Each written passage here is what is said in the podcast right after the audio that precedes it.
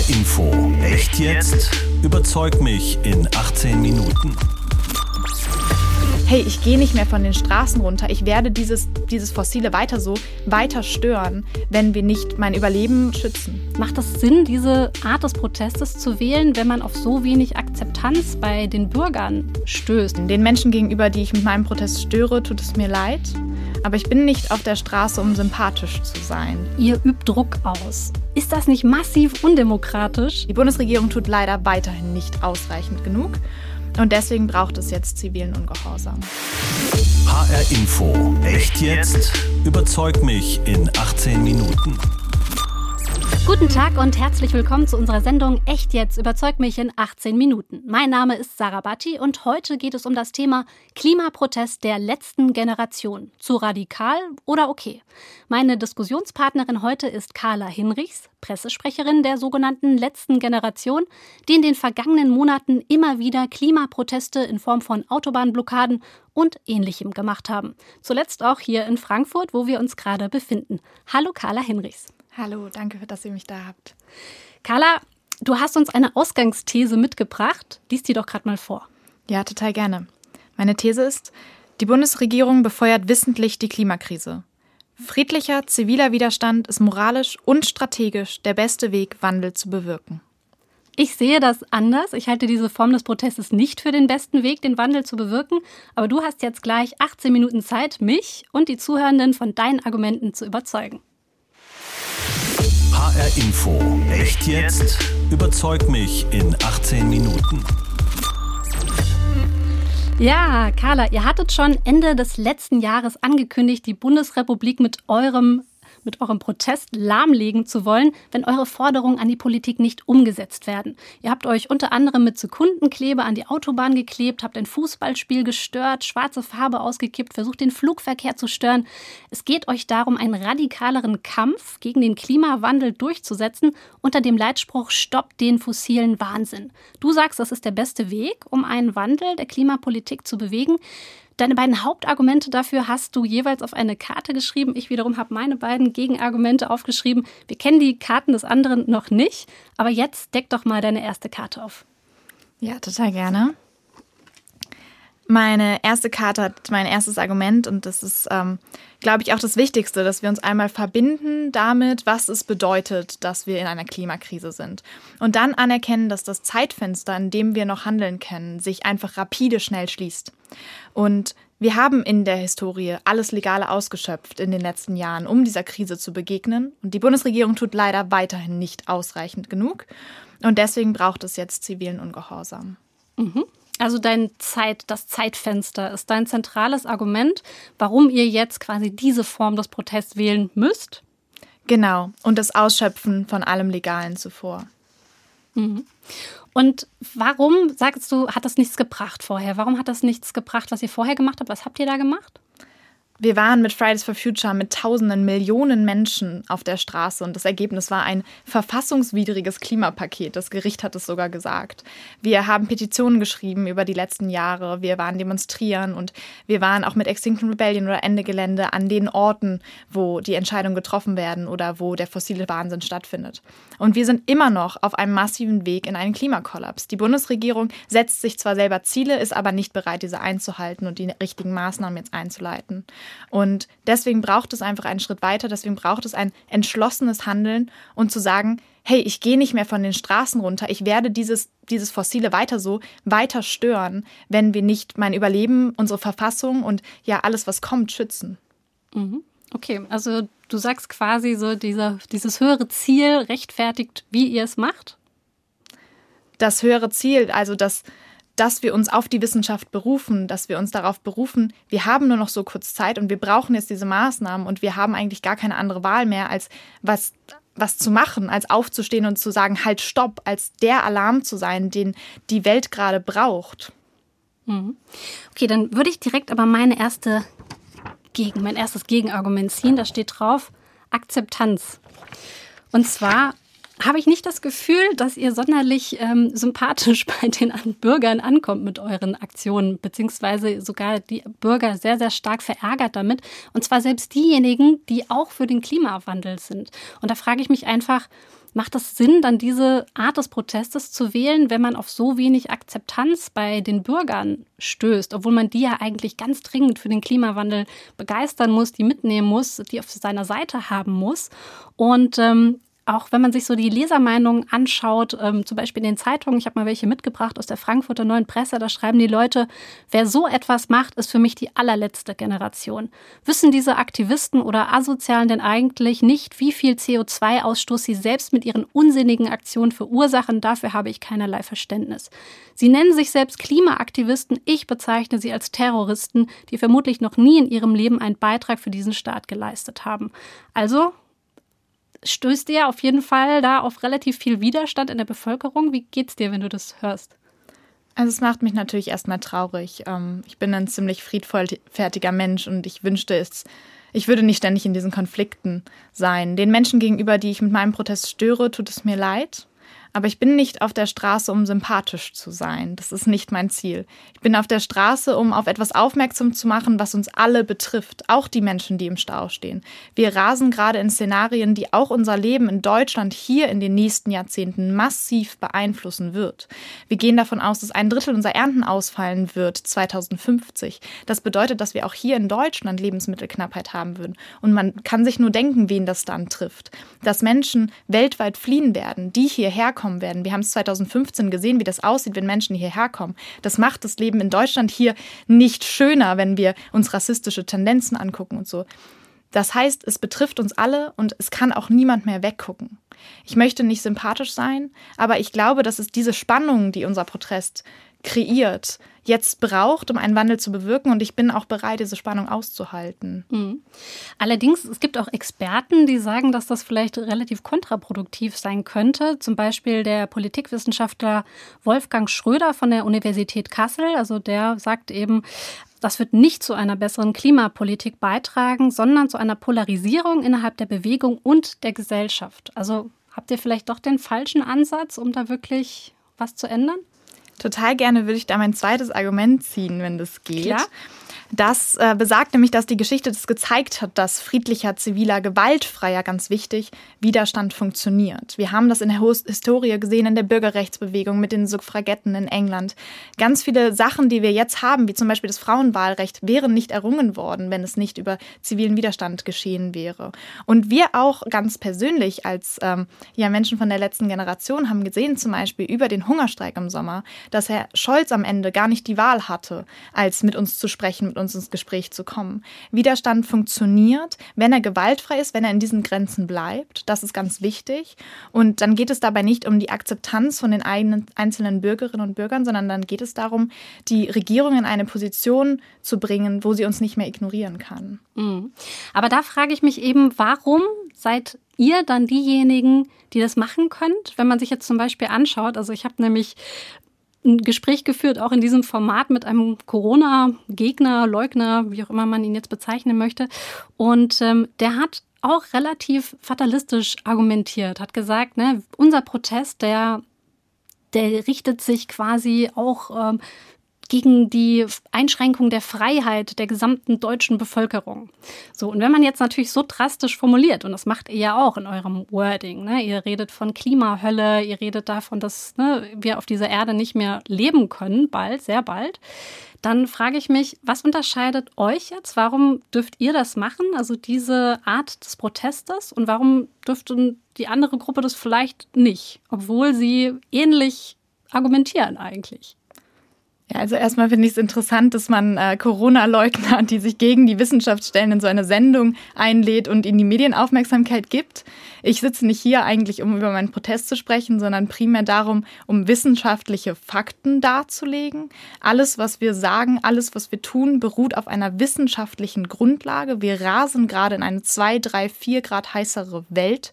Das bedeutet Ernteausfälle, das bedeutet Dürre, das bedeutet Milliarden Menschen, die jetzt schon in Dangerous Zones, also also gefährdeten Zonen leben, die irgendwann dort nicht mehr leben können, weil es faktisch einfach zu heiß ist.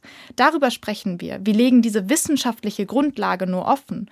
Und die Worte, in denen wir das formulieren, sind einfach auch nur ehrliche Worte. Wenn man sich zum Beispiel von Antonio Guterres die Rede zum neuen Teilbericht des IPCC-Berichts anguckt, dann sagt der genau die gleichen Formulierungen wie wir. Der spricht von fossilem Wahnsinn, der spricht von kriminellem Führungsverzicht. Das sind Worte aus der Wissenschaft, die wir einfach nur ehrlich rüberbringen. Und ich glaube, da müssen wir uns alle an die eigene Nase fassen, ob wir das jetzt als fatalistisch sehen wollen oder vielleicht mal hinhören wollen, dass, was diese dramatischen Worte eigentlich bedeuten, weil sie haben eine wissenschaftliche Grundlage. Absolut. Also ich glaube, auch darüber diskutieren wir in dem Sinne auch gar nicht. Ne? Also dass, dass wir hier auf äh, wissenschaftlichen Fakten uns bewegen, ne? das ist absolut unstrittig und da bin ich absolut bei dir. Aber es geht um die Form. Ne? Und das ist, die Frage ist eben ja, ähm, wann bin ich quasi dazu berechtigt, mit einer relativ kleinen Gruppe, und das seid ihr ja, ihr seid nur ein paar hundert ähm, in Deutschland, im Prinzip diesen Weg zu gehen und eben zu sagen, ne? also man, man übt so einen Druck aus ne? und sagt, ich, ich lege die Bundesrepublik lahm, um meine Forderungen ähm, durchzubekommen. Und das ist, äh, die, das ist die Frage, die ich, die ich mir da stelle, ab wann das eigentlich legitim ist und ob das dann vielleicht darauf hinausläuft, dass, wenn ihr das jetzt macht, ne, andere, die ähm, andere Anliegen haben, dann auch denken, ja gut, dann machen wir das jetzt mit unseren Anliegen auch so. Ich glaube, da geht es gar nicht so darum, ob es legitim ist. Ich bin fest davon überzeugt, dass es legitim ist. Wovon ich aber auch überzeugt bin, ist, dass es notwendig ist. Und ich finde es sehr schade, dass wir noch diese kleine Gruppe sind, aber wir werden immer mehr, immer mehr Menschen, die so frustriert sind über das Nichthandeln der Regierung, die eine solche Angst haben, wissenschaftlich fundierte Angst, die bereit sind, das zu tun und friedlichen Widerstand zu leisten. Und ich glaube, wir haben als Bürgerinnen und Bürger dieses Landes, mit, die mit sehenden Auges sehen, wir rasen in einen Kollaps unseres Klimas, damit in einen Kollaps unserer Gesellschaft, auch hier in Deutschland, sind wir moralisch dazu verpflichtet, uns dagegen aufzulehnen und das natürlich immer in dem Rahmen der Gewaltfreiheit, so dass niemand dadurch verletzt wird. Aber wir müssen laut sein und das kreiert eine Spannung, das ist uns klar. Aber ich glaube, die brauchen wir gerade, die ist gerade notwendig, wenn wir uns angucken, dass das Zeitfenster sich halt einfach schließt. Hm. Aber habt ihr da nicht den falschen Adressaten? Also, ich meine, du hast jetzt ja auch ähm, eben gesagt, ne, im Prinzip, ihr bedient euch an Dingen, die auch frühere Protestformen äh, oder Proteste auch schon gemacht haben. Ähm, aber ihr stellt euch ja auf die Autobahn und richtet euch ja, ihr geißelt so ein bisschen den normalen Bürger, der ja eigentlich gar nicht gegen, gegen eure Aktion ist, sondern ihr habt ja eigentlich ganz viele Menschen davon, sind ja auch überzeugt, ne? Klimawandel ist ein Riesenproblem, wir müssen was dagegen tun. Aber euer Protest richtet sich gegen die im Prinzip in dem Moment, wo ihr da steht und einen Stau verursacht und diese Menschen nicht durchkommen. Aber der Adressat ist ja eigentlich die Politik. Und da frage ich mich, seid ihr da nicht vielleicht an der, an der falschen Stelle mit eurem Protest? Wir waren in den letzten Jahren überall da, wo die Politik ist. Ich persönlich war, glaube ich, vor allen Ministerien schon mal festgekettet, saß da über Stunden. Ich war demonstrieren im Regierungsviertel. Überall da waren wir. Und wir konnten so einfach ignoriert werden. Und das ist auch das, was uns gerade das Regierungshandeln oder Nichthandeln zeigt. Sie ignorieren uns da einfach weg, wenn wir vor diesen Ministerien sitzen. Auf der Autobahn kann man uns nicht ignorieren. Und das ist genau das, was wir brauchen. Wir können es uns faktisch nicht mehr leisten, ignoriert zu werden. Und es kommt bei der Bundesregierung an. Und ja, da muss man den Elefant im Raum benennen. Die Bundesregierung nimmt sich dann Zeit, in einer aktuellen Stunde über uns als Protestform zu sprechen und nicht über die Klimakrise. Aber sie kommt nicht daran vorbei. Und sie muss sich früher oder später positionieren dazu. Denn sie kann die Proteste einfach geschehen lassen. Sie kann zu Maßnahmen greifen und die Proteste die Proteste, ja, quasi, also Maßnahmen einführen und unseren Forderungen nachkommen und damit die Proteste unterbinden. Oder sie kann uns wegsperren. Und das wird aber auch nur dazu sorgen, dass für jeden, der weggesperrt ist, zwei, drei, vier neue Leute auf die Straße kommen und sagt, hey, diese Menschen, die da gerade, jetzt gerade übrigens aktuell hier im Gebäude nebenan, Menschen, die da gerade in Gewahrsam sitzen, wenn die da jetzt im Gewahrsam sitzen, wenn der Staat sich lieber entscheidet, Menschen, friedliche Menschen wegzusperren, anstatt die Verfassung zu schützen, dann gehe ich auch auf die Straße. Genau, ja, wir haben nebenan unser Polizeipräsidium. Da sind aktuell wie viele von euch? Weißt ich glaube 28. 28, die jetzt in der letzten Zeit. Die gestern oder heute in Gewahrsam genommen mhm. wurden und viele, die bis Montag bleiben sollen. Mhm, okay. Wie, wie ist das denn für euch, wenn ihr da das in Kauf nehmen müsst und da im, im Gefängnis landet? Das ist zum ersten erstmal schmerzhaft. Also ich glaube, ich hatte mir für meine 20er Jahre was anderes vorzustellen, als die ganze Zeit mit dem Gedanken zu spielen oder sogar tatsächlich in Zellen zu sitzen. Das ist nicht schön da drin. Man ist isoliert, man kann das Tageslicht nicht mal sehen und man sitzt 24-7 in dieser Zelle eingesperrt. Gleichzeitig ist es unfassbar motivierend, weil ich weiß, dass wenn ich da bin und ich glaube, die Menschen da drin wissen es auch, wir machen gerade genau das Richtige. Und wir sind da nicht alleine, sondern davor warten Menschen, hunderte Menschen schreiben gerade Briefe an die Menschen da drin und mehr und mehr Menschen kommen dazu und nehmen diesen Platz von den Menschen, die jetzt in Gewahrsam sind, ein und gehen auf die Straße. Hm. Ich würde jetzt zurück zu unserer Diskussion gerne mein letztes Argument noch aufdecken. Da steht drauf falsches Demokratieverständnis. Und das ist ein Punkt, der, der schließt an das an, was wir, was wir gerade besprochen haben. Also du hast ja gesagt, ähm, ihr übt Druck aus und ihr bringt die Politiker dazu, mit euch reden zu müssen. Und da frage ich mich einfach, ähm, ist das nicht massiv undemokratisch, so ein Gespräch und so dieses Thema aufs Tableau zu bringen, indem man quasi ja so eine Form der Erpressung, Drohung nutzt. Ähm, das habt ihr mit eurem Hungerstreik gemacht. Ne? Das macht ihr jetzt, indem ihr diese Maßnahmen macht. Und da frage ich mich einfach, ist, ist das wirklich dann noch demokratisch? Es ist in dem Sinne keine Erpressung, weil der Staat eine ganz klare Wahl hat. Wir machen das nicht und rennen dann weg vor den Konsequenzen, sondern wir setzen uns dahin, wir bleiben, wir stehen mit unserem Gesicht und unserem Namen dafür ein und sagen, Sie haben ganz klar die Wahl. Sie können uns dafür ins Gefängnis sperren, wenn Sie das nicht wollen. Das ist in Ordnung. Dazu sind wir bereit. Und gleichzeitig haben wir irgendwie in Deutschland, glaube ich, nicht so eine richtige Protestkultur, wenn wir uns immer fragen, ob das direkt Erpressung ist. Also das finde ich ein bisschen absurd, denn wir haben in der Geschichte gesehen, so viele Errungenschaften wären nicht passiert, wenn wir nicht Leute gehabt hätten, die massiv aufgestanden wären und gestört, gestört hätten. Und was wir uns wünschen, ist ja mehr Demokratie. Wir wünschen uns, wir wollen nicht dieses System lahmlegen, sondern wir wollen mehr Demokratie schaffen. Wir wollen, dass Bürgerinnen ein eingeordnet werden, dass Bürgerinnen zusammenkommen und Entscheidungen treffen. Wir berufen uns auf die Maßnahmen, die der Klimarat im Sommer beschlossen hat, dass die, dass die Bundesregierung diese Forderung umsetzt. Also wir wünschen uns mehr, noch viel mehr Demokratie, weil wir sehen, dass diese ja, dass diese eingeschränkte Demokratie mit dem Wiederwahlsystem gerade daran scheitert, unsere Verfassung zu schützen und möglichst schnell Handlungen durchzubringen. Okay, aber das heißt ja eigentlich im Prinzip, so die Art Demokratie, die wir jetzt gerade haben, haltet ihr eigentlich nicht für die richtige Form. Sie ist, glaube ich, nicht ausreichend, wenn wir uns angucken, wie groß die Krise ist. Da müssen wir mehr Menschen einbringen, um sozial gerecht zu Lösungen zu kommen, ja. Hm. Okay, ja gut, aber dann ähm, ist natürlich aber trotzdem dann die Frage, ähm, wie gesagt, ihr seid eine sehr kleine Gruppe. Jetzt habt ihr eben dieses massive, also diese massive Wut, die euch ja auch entgegenschlägt. Und aber warum glaubt ihr dann trotzdem, dass das dann der demokratische Wille der Bevölkerung ist, den eure kleine Gruppe gerade versucht durchzusetzen? Ich bin fest davon überzeugt, dass jeder einen Überlebenswillen hat.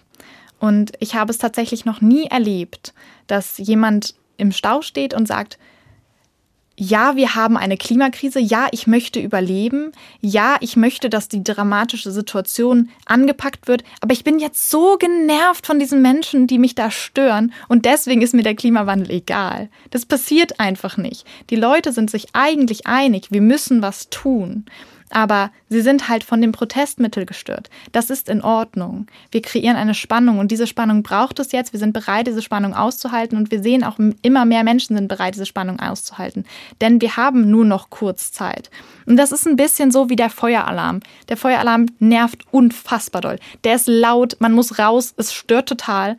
Aber alle sind so dankbar, dass es ihn gibt, denn wir brauchen ihn zum Überleben. Und so ist es in der Klimakrise auch gerade. Mhm. Ja, ihr sagt ja im Prinzip immer drei bis vier Jahre, ne? Das ist so der Zeitraum und dann kippt es. Drei bis vier Jahre, das ist ähm, ja beruht auf einem Zitat von einem ähm, dem ehemaligen Chefberater der, äh, des United Kingdoms, der gesagt hat, wir haben noch drei bis vier Jahre, um über die Zukunft der Menschheit zu entscheiden. Damit sagt er, wir haben in diesen drei bis vier Jahren Zeit, die Weichen zu stellen, die wir jetzt brauchen, um klimaneutral zu werden. Und das muss in dieser Legislaturperiode jetzt passieren, die maßgeblichen Weichen zu stellen. Mhm. Aber im Prinzip ist es doch eigentlich so, dass, dass eben mit den Mitteln, die wir jetzt schon haben in unserer Demokratie, doch schon eigentlich ganz viel passiert. Und ich glaube, das ist eben das, was viele Leute auch sehen, gut finden und wo man ja eigentlich denken würde, naja gut, ähm, wenn wir das doch eben auch mit demokratischen Mitteln schaffen, warum brauchen wir dann noch jetzt eben so eine Protestgruppe, ja, die Autobahnen blockiert und ja, und im Prinzip ganz viel Wut erzeugt. Und jetzt habe ich gerade bis zum Ende gequatscht, unsere 18 Minuten. Wie ging es dir in der Diskussion? Ja, ich habe diese Diskussion ja schon öfter geführt und ich bin auch bereit, mich den immer wieder zu stellen. Aber mich frustriert es, dass wir über dieses Protestmittel so viel sprechen müssen. Denn ich würde mir wünschen, dass wir jedes Mikrofon, was wir haben in diesem Land, dafür nutzen, rüberzubringen, dass wir eine massive Krise haben. Dass wir in einer Krise sind, dass wir die Menschen darüber aufklären, dass hier nicht ich als Aktivistin sitze, sondern dass hier ein Wissenschaftler sitzt und der die wissenschaftlichen Fakten darlegt und darlegt, wir haben nur noch kurz Zeit. Und wenn wir nicht handeln, dann rasen wir in einen Zusammenbruch unseres Klimas, unserer Gesellschaft, auch hier in Deutschland. Ja, das mhm. würde ich mir wünschen. Mhm. Ja, kann ich, kann ich für, gut verstehen aus deiner Sicht, ja. Nee, weil man merkt nämlich wirklich, dass die Inhalte ne, euch sehr, sehr, sehr wichtig sind. Wenn es dann so ganz extrem wird, bin ich dann raus und glaube auch eben, dass eine andere Protestform mehr Menschen noch mitziehen könnte für dieses massive Problem. Zu jedem Echt jetzt gehört auch ein Faktencheck und der kommt jetzt. Echt jetzt? Der Faktencheck. In dieser Echt-Jetzt-Sendung geht es immer wieder um die Klimasituation und deren Dramatik. Carla Hinrichs sagt unter anderem, dass sie bis zum Jahr 2050 infolge des Klimawandels mit rund einem Drittel Ernteausfällen rechne. Viele Menschen aus sogenannten Dangerous Zones würden fliehen müssen wenn wir in eine drei bis vier Grad heißere Welt steuern und dass es nur noch ein kleines Zeitfenster gäbe, um diese Entwicklung zu stoppen. Ist die Situation wirklich so dramatisch? Ja, auch im neuen Bericht des Weltklimarats IPCC ist ein eindringlicher Weckruf formuliert. Bei jeder weiteren Verzögerung bei Maßnahmen für den Klimaschutz und die Anpassung an den Klimawandel werde sich, Zitat, das Fenster der Gelegenheit schließen, eine lebenswerte und nachhaltige Zukunft für alle zu sichern. Knapp die Hälfte der Menschheit ist laut dem Sachstandsbericht schon jetzt hochgradig gefährdet durch die zunehmenden Auswirkungen des Klimawandels. Auch mit Ernteausfällen wird gerechnet. Bei den genannten Zahlen handelt es sich allerdings um Zukunftsprognosen mit unterschiedlichen Berechnungsgrößen, die sich nur schwer exakt beziffern lassen. Carla Hinrichs erwähnt zu Anfang des Gesprächs auch ein Zitat verfassungswidriges Klimapaket der Bundesregierung. Tatsächlich urteilte im vergangenen Jahr das Bundesverfassungsgericht, dass Teile des deutschen Klimaschutzgesetzes von 2019 gegen die Verfassung verstoßen. Es fehlten in dem Gesetz klare Vorgaben, wie der Treibhausgasausstoß zwischen 2031 und 2050 reduziert werden soll. Die Freiheitsrechte zukünftiger Generationen seien dadurch mutmaßlich zu stark eingeschränkt. Der Gesetzgeber wurde aufgefordert, nachzubessern. Sarah Batti kritisiert im Gespräch, dass sie das Vorgehen der letzten Generation als massiv undemokratisch empfinde und für sie eine Form der Erpressung bzw. Drohung vorläge. Rein strafrechtlich liegt hier keine Erpressung vor, aber deshalb sind die Aktionen noch lange nicht legal. Gegen zahlreiche Aktivisten wird ermittelt wegen des Verdachts der Nötigung oder des gefährlichen Eingriffs in den Straßenverkehr. Carla Hinrichs sagt außerdem, dass sogenannter ziviler Ungehorsam auch früher schon Erfolg gehabt habe und nennt als Beispiel das Frauenwahlrecht. Tatsächlich radikalisierte sich in Großbritannien nach einer langen, erfolglosen Kampagne für das Frauenwahlrecht ein Teil der Frauenbewegung, die sogenannten Suffragetten. Sie sorgten mittels Aktionen für viel Aufsehen. Diese Aktionen waren übrigens nicht immer gewaltfrei, sondern durchaus militant. 1928 bekommen die Britinnen dann das volle Wahlrecht. Allerdings andere europäische Länder ohne den radikalen Protest, wie Finnland, Norwegen, Dänemark, erhielten das Wahlrecht schon früher als die Briten. Daher wäre es zu kurz gegriffen, die Aktionen der Suffragetten und die erfolgreiche Einführung des Frauenwahlrechts in Großbritannien direkt miteinander zu verknüpfen. Klimaprotest der letzten Generation zu radikal oder okay? Carla Hinrichs sagt, für ihr höheres Ziel absolut okay. Die Frage ist, hat Carla Hinrichs Sie überzeugt? Schreiben Sie uns auf hinforadio.de Ihre Meinung in die Kommentare. Das war H-Info Echt jetzt überzeugt mich in 18 Minuten. Mein Name ist Sarah Batti. Die Sendung zum Nachhören finden Sie in der ARD Audiothek und überall, wo es Podcasts gibt. HR Info. Echt jetzt? Überzeug mich in 18 Minuten.